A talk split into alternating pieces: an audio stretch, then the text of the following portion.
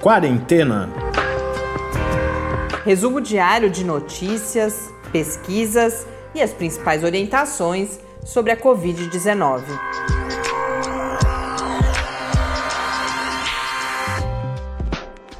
Quarentena, dia 239. Olá, começamos agora nosso duzentésimo, trigésimo nono encontro aqui no Quarentena. Eu sou Mariana Petson. E eu sou Tarso Fabrício. Entendo que podemos dizer tratar-se de um episódio histórico aqui no podcast. A maior parte das pessoas deve ter lido algo, ouvido falar sobre a divulgação de dados preliminares da vacina da Pfizer BioNTech, indicando uma eficácia bastante alta é claro que há uma série de poréns a, a, serem colocados, observações. A gente não tem ainda, o que nós temos é um anúncio da companhia, não temos a publicação desses dados, mas pelo que eu pude hoje fazer de, de pesquisa, há uma confiança bastante grande da comunidade científica de que são resultados bastante positivos, com uma série de senões que eu coloco daqui a pouco, mas a gente precisa registrar é, nesse momento a, a importância e, e, e o, o quão positivo é esse resultado. Mas por outro lado também ele vai concretizando aquilo que a gente falava e que não é surpresa nenhuma, mas é importante a gente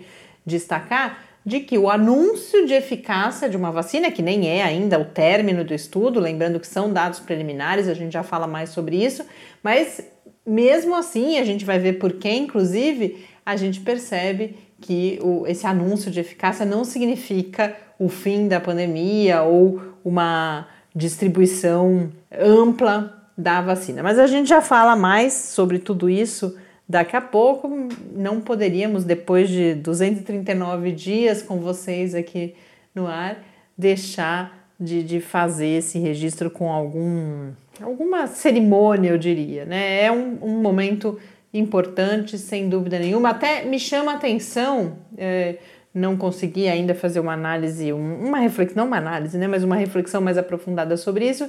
Eu achei que a repercussão foi até tímida. Em outros momentos em que a gente teve anúncios muito menos importantes, porque anúncios motivados muito mais por outras razões que não de fato um avanço na parte científica dessa, desse debate todo e, e da produção né, de, de, de informações sobre vacinas, a gente teve muito mais repercussão, foi a impressão que eu fiquei nas buscas que eu fiz, do que hoje em que de fato a gente tem um anúncio que mostra potencial de ter uma, uma relevância bastante grande. Mas talvez um pouco do motivo de, de não ter sido tão alardeada como as outras questões relacionadas à vacina tenham sido no, no Brasil é o fato de que essa não está na mão de nenhum político, né? Não tem nenhum político brasileiro se fazendo de dono da vacina. É, mas mesmo internacionalmente como, como eu esperava outras, né? encontrar né? mais repercussão. É claro que o fato de não ter nada publicado não permite que, se, que especialistas, por exemplo, façam grandes comentários, porque a gente não tem os dados. Mas em outras ocasiões a gente percebeu isso mais. Mas pode ser só uma impressão uhum. minha também. Sem dúvida, aqui no Brasil eu já posso avaliar que houve muito menos carnaval do que em outras ocasiões com é, notícias vazias, por, né? Por isso, né? É. Porque tem o, o Team Sinovac, que é aqui do, de São Paulo tal, e tem o, o, o Team Oxford, que é o que, da AstraZeneca, né? que é quem está mais fechado com o governo federal, etc. Então é isso, como essa correu por fora aí, não, não foi possível fazer essa disputa de narrativa, né, que sempre acontecia com as outras. É, vamos ver como que segue. Provavelmente pois a gente é. terá desdobramentos nos próximos dias. Nós temos que ser team todas as uh, vacinas e mais todas as outras uh, precauções, porque a gente sabe que não é uh, essa disputa que vai resolver nada, muito pelo contrário. Mas para começar aqui, a gente já vai dar os números antes de entrar em mais detalhes sobre essa questão da Pfizer, mas mandar um abraço. A gente recebeu dois e-mails de ouvintes que já tinham escrito para a gente antes, mas fazia tempo que não conversávamos com elas. A Patrícia Um grande abraço, Patrícia. A Patrícia pede que a gente comente em algum momento, em volte a comentar em mais profundidade a situação específica aqui no estado de São Paulo, que curiosamente está com problemas no registro dos dados nos últimos dias. Parece que não por uma responsabilidade do, do próprio governo do estado, mas o sistema do Ministério da Saúde está com algumas dificuldades, além do Amapá, que naquela situação dramática de falta de energia não pôde contabilizar os seus números. Outros três estados também estavam com problemas na, nessa comunicação. A gente sabe que vários órgãos federais foram alvo de, de invasões, de problemas aí com segurança da informação nos últimos dias. Pelo que eu vi nos números de hoje, faltam apenas os dados do estado de São Paulo. Mas o que a Patrícia pede que a gente comente é fundamentalmente também se nessa nova situação da pandemia no estado de São Paulo, com os números atuais, se todos aqueles cuidados tão falados no início da pandemia continuam sendo necessários. Por exemplo, uh, trocar de roupa cada vez que, que, que vai ao mercado, se, se com menos vírus teoricamente circulando, se isso ainda segue sendo necessário. Uh, deixar o sapato fora de casa. Eu quero conversar, eu vou aproveitar, Patrícia, todos esses pontos que você traz, a gente pauta para nossa conversa com o professor Bernardino, mas os calçados eu já posso aqui me arriscar a falar, porque eu li bastante sobre isso no início da pandemia, uh, especialistas falando que essa seria, deveria ser uma medida adotar sempre, né? Que não é uma questão da pandemia, que a, a quantidade de, de outros, outras substâncias nocivas e outros micro-organismos, bactérias, além de vírus, que ficam na sola do sapato, podem causar problemas, então que este seria um daqueles hábitos que nós ganhamos com a pandemia e que deveriam ser mantidos, de não entrar em casa com o sapato uh, da rua. Mas a gente conversa com o professor Bernardino sobre a questão da roupa e ela pergunta também a troca de máscara de quanto em quanto tempo. Eu não sei exatamente qual é a recomendação atual, mas era entre duas e três horas, né? E também sempre que ela ficar úmida. Então, se antes disso a gente sentir Agora, por exemplo, com pelo menos aqui em São Carlos, hoje o dia está bastante quente. E aí, nessa situação, às vezes a gente, por causa do suor, ela fica úmida mais rápido, por exemplo, ou quando a gente está fazendo exercício, algum esforço físico. Então, é o, é o que vier primeiro aí, mas a gente também atualiza a, a recomendação precisa. E a Manuela, também um abraço para você, Manuela, que escreveu pra gente. E ela comenta, ela pede uma, uma informação sobre vacinas também, Manuela. Eu já vi textos nesse sentido que você pede pra gente, que associa quais vacinas são dessas mais conhecidas, inclusive são de quais plataformas vacinais. Vou fazer essa pesquisa para compartilhar com você, mas não posso deixar de brincar com você, Tárcio, porque ela diz que o que ela mais gosta do Quarentena é do Quarentena News a gente tinha dúvida se as pessoas consultavam. Uhum. E é curioso que ela, talvez tenha sido uma forma gentil dela dizer, Tarso, que o Quarentena News, por causa de toda a situação que a gente relatou aqui, a gente vem de dias, hoje mais uma vez foi um dia ah, bastante é, cheio e a gente teve dificuldades de preparar a pauta do Quarentena e o Quarentena News anda desatualizado, mas a gente vai. É, tá bem já tá... Tem uma semana de atraso, mas a gente vai, vai resolver. Essa semana ainda a gente começa a resolver. E o seu comentário nos motivou, né, Tarso, uhum. Manuela, a, a, a atualizar, já que a gente sabe que para alguém aquelas referências são importantes. Mas vamos aos números. Hoje, no Brasil, sem São Paulo, portanto, a gente sabe que São Paulo, por mais que, que tenha diminuído muito os seus números, continua sendo uma contribuição importante ao total de casos, é, principalmente né, no Brasil. Mas sem São Paulo, o que nós temos de total hoje são 5 milhões 675 mil e 32 casos, com 162.628 mortes, um acréscimo de 231 mortes nas últimas 24 horas.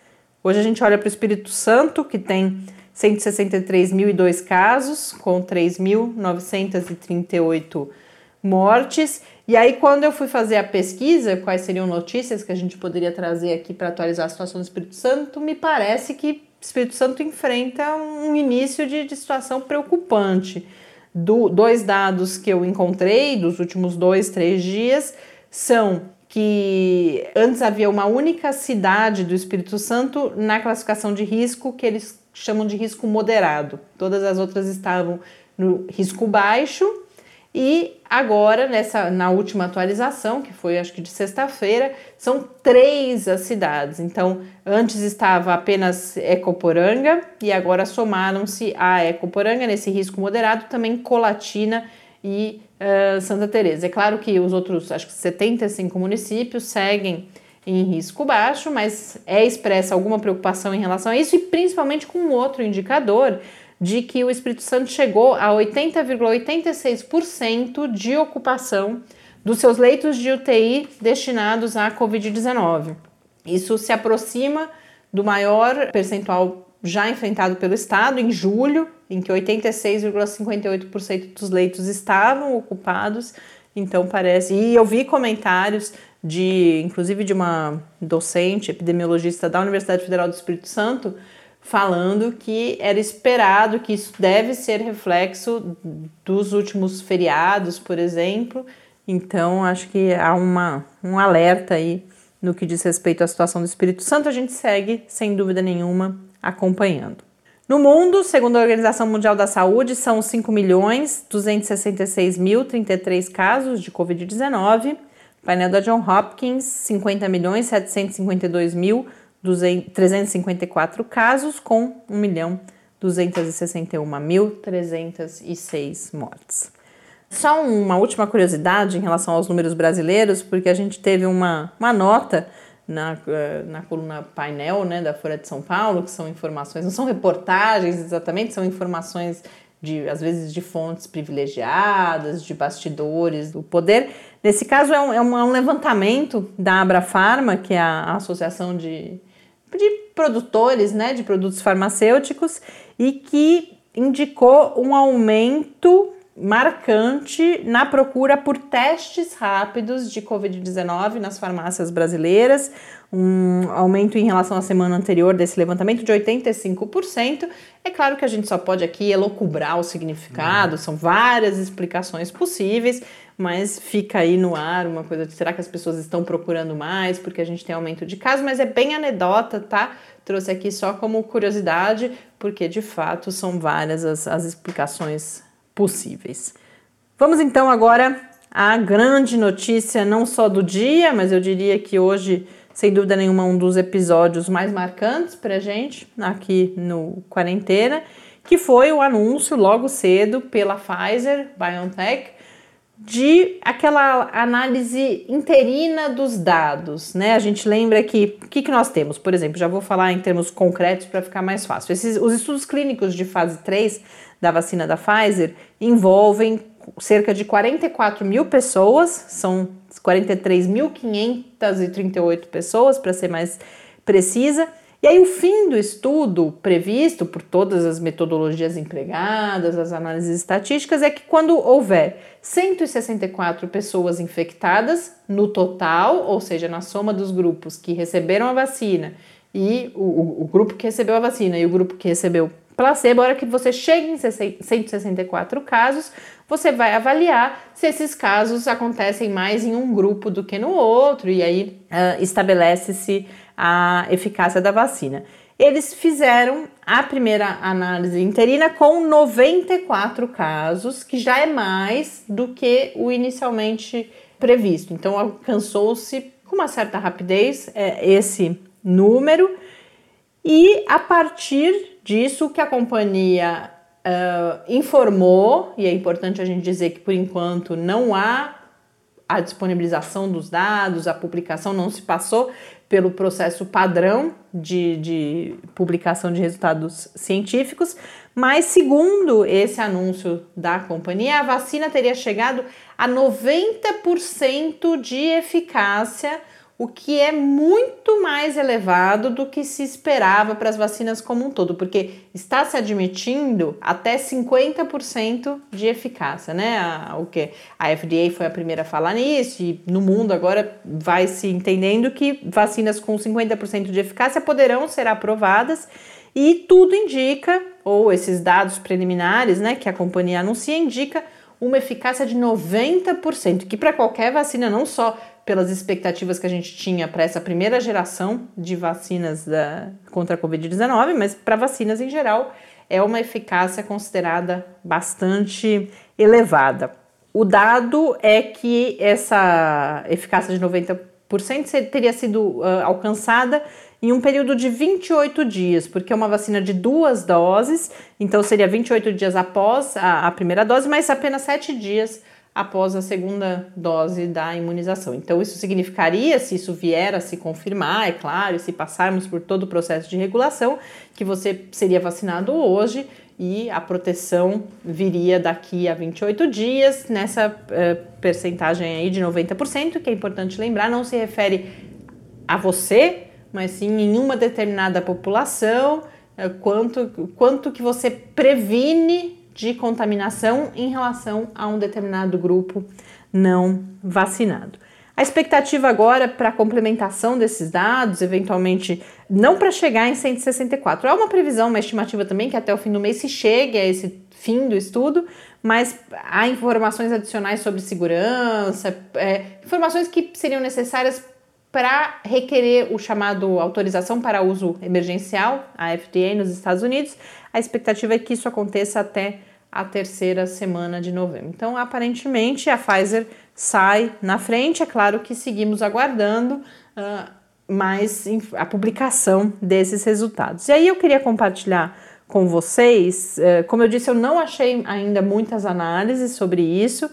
As informações mais interessantes que eu encontrei foi no Twitter do Atila, que certamente aí, né, se não todas as pessoas, a grande maioria conhece, que é um, um, divulgador científico. Eu achei bastante interessante algumas informações que ele trouxe, que eu uh, compartilharia com vocês nesse momento. Ele se mostra também otimista, e aí não só o Atila, essa questão do otimismo eu vi em vários outros especialistas, inclusive especialistas uh, em vários uh, países, mas alguns uh, senões que o Atila coloca. O primeiro deles, que aí depois também eu consegui confirmar em vários outros lugares, e é bastante importante a gente trazer, é que pela sua plataforma, que é uma plataforma de RNA, uh, essa vacina da Pfizer ela é considerada uma vacina de difícil produção e com uma logística de distribuição também complicada. Por quê? Porque ela precisa ser armazenada a uma temperatura bastante baixa, de 80 graus Celsius negativos. Então isso complica bastante.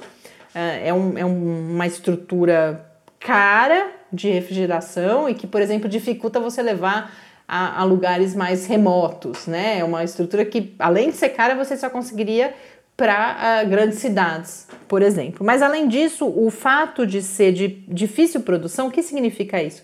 Que acordos como até o, o Tarso comentou inicialmente, né? Ah, não tem um político no Brasil dono. Entre outras coisas, porque por enquanto uhum. só quem produz é a própria Pfizer. Você fazer acordos, como a gente tem aqui com a Coronavac e com a vacina da AstraZeneca, de você transferir tecnologia para uma outra instituição, isso é mais difícil de fazer com essa uh, plataforma vacinal. E aí, ao depender da Pfizer, a estimativa da Pfizer é que ela possa produzir até 1,3 bilhão de doses até o final do ano que vem, sendo que é uma vacina de duas doses. Então a gente está falando aí de cerca de 500 milhões de pessoas vacinadas, e aí a estimativa aí aqui entra principalmente a análise do Atila, que ele fala, bom, com isso só em 2022 a gente poderia entender que a vacinação nos permitiria relaxar em relação às outras medidas. Então, é claro, isso concretiza também uma outra observação que já foi feita várias vezes, né? de que o quanto são complementares às diferentes plataformas vacinais.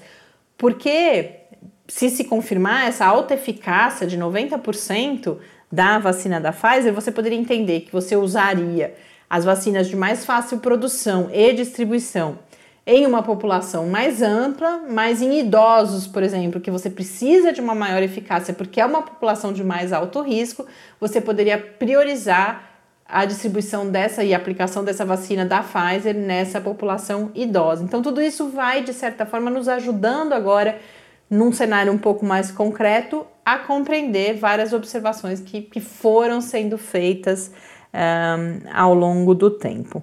Então, acho que essas são as principais observações. Há também uma, um comentário do Atila que eu não consegui confirmar na fonte, que é a revista Veja, não consegui ter acesso por questões de, de assinatura, e, mas ele reproduz trechos da, de uma entrevista que indica que o governo federal brasileiro foi procurado pela Pfizer em julho deste ano, não teria a companhia não teria recebido uma resposta de interesse do governo e com isso teria a, a Pfizer teria iniciado negociações com governos estaduais. A gente ainda não tem dados, eh, pelo menos eu não, vi, de quais estados teriam estariam negociando e que isso atrasaria, mas também é um atraso, assim, é, é claro que a pessoa que está sendo entrevistada ali quer valorizar a vacina da Pfizer, porque é, um, é um, alguém da, da própria companhia, mas é um atraso que em vez de ser no final desse ano, chegaria lá para março, abril do ano que vem, é claro que a gente só tem que lamentar que não tenha sido dado uma, uma resposta, não só porque ah, agora a Pfizer se confirma, mas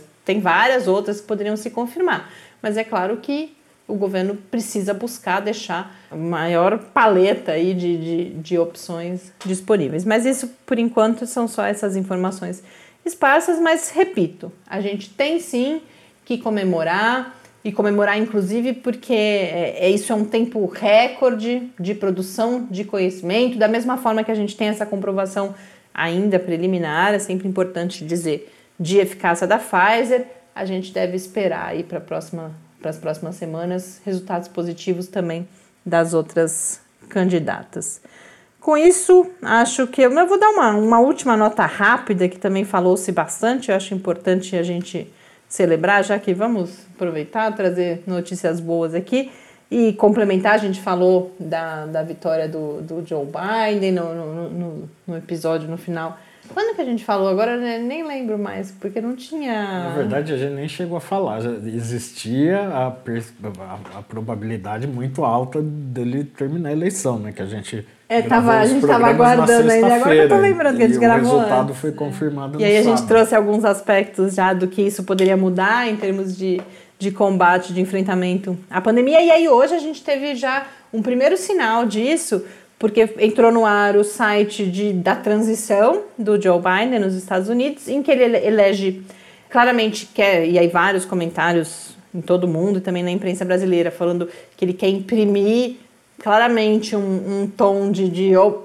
de uma gestão oposta àquela de Donald Trump e elegeu nesse momento quatro pontos prioritários que são o racismo sistêmico, a recessão econômica, as mudanças climáticas e, claro, o combate à pandemia. Em relação ao combate e ao enfrentamento da pandemia de Covid-19, anunciou já hoje uma força-tarefa, uma equipe de conselheiros composta por 13 pessoas, e aí, dentre essas 13 pessoas, o que foi bastante comentado aqui no Brasil, é que há uma médica brasileira, a Luciana Borio, que na verdade fez toda a sua formação. Ela é brasileira, mas ela foi aos Estados Unidos aí ainda com 17 anos, fez toda a sua formação nos Estados Unidos e é uma especialista justamente em, na, em doenças infecciosas, na chamada biodefesa e, portanto, na construção de estratégias, inclusive para prevenção de pandemias. Ela que já trabalha desde o início dos anos 2000, já teve vários cargos aí no governo dos Estados Unidos e agora está entre as 13 pessoas dessa força-tarefa que deve uh, ajudar uh, o governo de, do agora presidente eleito dos Estados Unidos, Joe Biden, a preparar uma resposta para assim que tomar posse, isso é previsto para o dia 20 de janeiro de 2021, que possa rapidamente uh, adotar medidas para um melhor enfrentamento da pandemia. Com isso, então, a gente encerra esse episódio de hoje. Desejo a todos uma ótima semana, que a gente veja se multiplicar e se confirmar né, esse potencial de boas notícias que a gente traz nessa segunda-feira. Um grande abraço e até amanhã. Até amanhã. Quarentena é uma realização do Laboratório Aberto de Interatividade para a Disseminação do Conhecimento Científico e Tecnológico, o LAB da UFSCar, e do Centro de Desenvolvimento de Materiais Funcionais, CDMF e conta com o apoio da Fundação de Amparo à Pesquisa do Estado de São Paulo.